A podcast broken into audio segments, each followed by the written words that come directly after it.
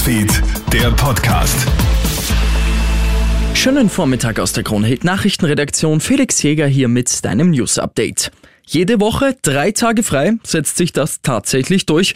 Großbritannien macht jetzt den ganz großen Versuch, die Arbeitswelt zu revolutionieren. Bis Jahresende testen 70 Unternehmen mit mehr als 3300 Mitarbeiterinnen und Mitarbeitern die Vier-Tage-Woche. Und zwar vom Imbisslokal bis zur Megabank. Experten sind sich sicher, dass das Projekt ein voller Erfolg wird, denn alle Firmen weltweit, die bisher die Vier-Tage-Woche ausprobiert haben, waren begeistert. Auch in Österreich wird sich das Modell nach und nach durchsetzen, auch wenn derzeit noch viele skeptisch sind, sagt Jobberater Werner Hammerl von Bewerbungsberatung.at.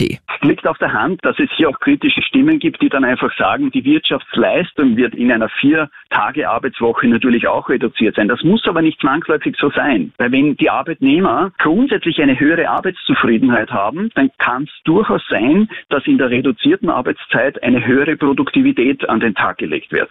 Wie sollen wir uns diese Teuerung noch leisten können? Egal ob im Supermarkt, im Restaurant, an der Tankstelle oder in der eigenen Wohnung. Die Preise schießen weiter in die Höhe. In Wien kostet die Fernwärme künftig fast das Doppelte. Explodierende Großhandelspreise sollen dafür verantwortlich sein. Dorothea Herzerle, Energieexpertin der Arbeiterkammer Wien, schlägt Alarm. Viele Menschen kommen hier massiv unter Druck, aber vor allem einkommensschwache Haushalte werden möglicherweise in der kalten Jahreszeit gar nicht wissen, wie sie ihre Wohnungen heizen sollen. Die Regierung plant zwar gerade ein neues Antiteuerungspaket, kommen soll das aber erst im Herbst. In Österreich sind zwei Fälle von Diphtherie aufgetreten. Eine betroffene Person ist im Krankenhaus gestorben. Das hat das Gesundheitsministerium heute mitgeteilt. Die durch Bakterien ausgelöste Krankheit kann lebensbedrohlich sein. Die Krankheit ist meldepflichtig und tritt in Österreich dank ausreichender Impfungen hierzulande nur kaum auf. Seit 2014 gibt es nur Einzelfälle.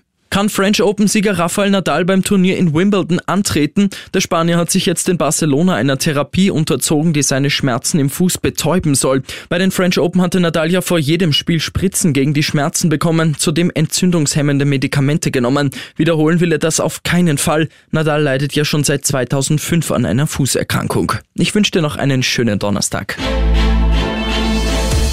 Krone Hits, Newsfeed, der Podcast.